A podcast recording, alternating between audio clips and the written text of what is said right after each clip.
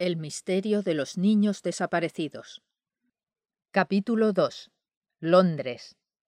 Después de un mes en Londres, las palabras de Jane seguían en mi mente. Cada mañana me las repetía a mí mismo, deseando con todas mis fuerzas que aquel fuese el día en que por fin encontrara alguna de aquellas personas especiales. Pero la vida en la ciudad era tediosa, rutinaria y aburrida.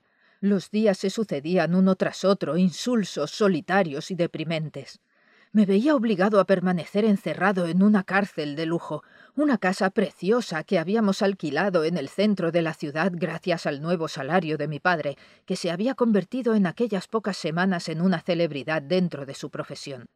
La monotonía se apoderaba de mí día a día, agobiado siempre entre dos personajes que parecían haberse propuesto acabar con mi alegría y mis ganas de vivir.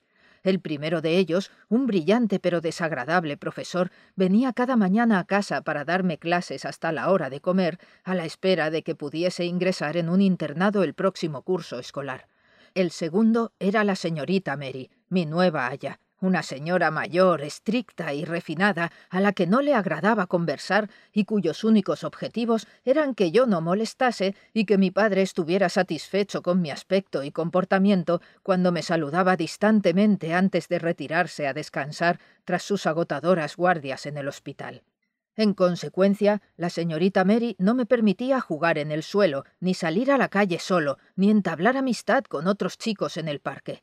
Repetía que yo disponía de una fabulosa habitación y de una biblioteca bien surtida, que sería la envidia de cualquiera, y que por lo tanto no necesitaba nada ni nadie más. Aquella tarde, como absolutamente todas desde que llegara a Londres, salí con la señorita Mary a dar un corto paseo durante el cual no me permitía charlar con nadie ni jugar, ya que, según ella, era solo para tomar el aire y estirar las piernas.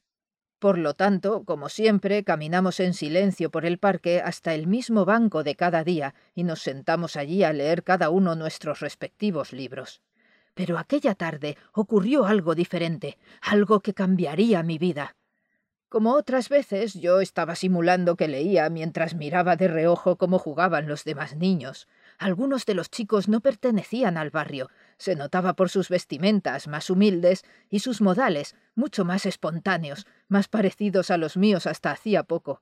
Pero el parque era lugar de reunión para ellos, un respiro en medio de la gran ciudad, un sitio donde podían correr y disfrutar después de asistir a la escuela o al trabajo.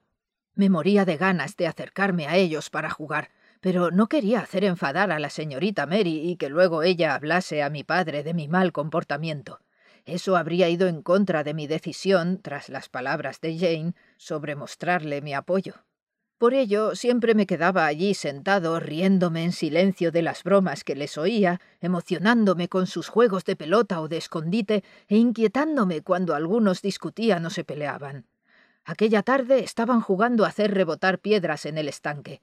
Sin darme cuenta, dejándome llevar por mis deseos y fantasía, me puse a buscar con la mirada piedras que me hubiesen servido en caso de haber podido jugar. Y entonces tuvo lugar el suceso. Uno de los chicos dijo que se había quedado sin piedras y otro le dio una de las suyas. Los demás se empezaron a meter con él porque era trampa, ya que cada uno debía tener las suyas, y si se le acababan quedaba eliminado. A la vez que empezaban a discutir, me di cuenta de que la señorita Mary roncaba suavemente a mi lado. Se había quedado dormida, sin duda por haber pasado mala noche a causa de su dolor de espalda, tal como le había oído comentar con la doncella a la hora del desayuno. Con cuidado le quité el libro que estaba a punto de resbalársele de las manos y lo dejé cerrado en el banco al lado del mío. En ese preciso instante oí un grito procedente del grupo de chicos. Uno de ellos había caído al estanque durante la discusión y los demás empezaron a reírse de él porque no podía salir a causa de las resbaladizas rocas que lo rodeaban. Aquello fue superior a mis fuerzas. Me levanté como movido por un resorte y corrí hacia ellos. Mientras me acercaba, oí de lejos el silbato de un guardia que se aproximaba, alertado por el jaleo, y vi cómo todos se largaban y abandonaban a su suerte al que se había caído. ¡Qué crueles! Me dije a mí mismo mientras seguía corriendo hacia el estanque sin pensar siquiera en la posibilidad de que el guardia creyese que yo era el culpable del enredo. Al llegar a las rocas me tumbé en el suelo, estiré el brazo y el chico me agarró la mano con fuerza. Me miró, dio las gracias con timidez y salió corriendo. Yo me puse en pie, empecé a sacudirme el polvo de la ropa y de repente mis ojos captaron una imagen fugaz entre las ramas de los setos que había cerca de donde me encontraba. Dejé de sacudirme y miré otra vez, pero no volví a verla. Qué raro, pensé. Juraría que ahí había. Y al oír el sonido de los arbustos moviéndose unos metros más allá en la misma dirección, comprobé que sí había visto a alguien, alguien que ahora corría entre la frondosa vegetación de los parterres del parque. Todo había ocurrido en cuestión de segundos. Aquellos dos ojos, de intensa y aguda mirada, inteligentes, me habían observado a través de los setos y habían desaparecido en cuanto los había descubierto. ¿Pero por qué? pensé. Eché un rápido vistazo a la señorita Mary que seguía plácidamente dormida en el banco y sin pensarlo más me lancé en persecución del extraño espía. Corrí con todas mis fuerzas y mientras lo hacía me sentí revivir, ya que llevaba un mes agonizando en aquella rutina mortífera en la que me habían sumergido a la fuerza. La libertad me devolvió la felicidad después de tantos días de prisión. Correr detrás del espía del parque era la primera decisión que tomaba en semanas, la primera cosa que hacía sin pedir permiso, por mi cuenta y riesgo.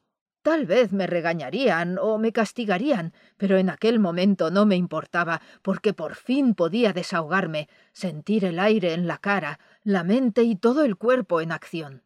Deseaba con todas mis fuerzas atrapar al observador.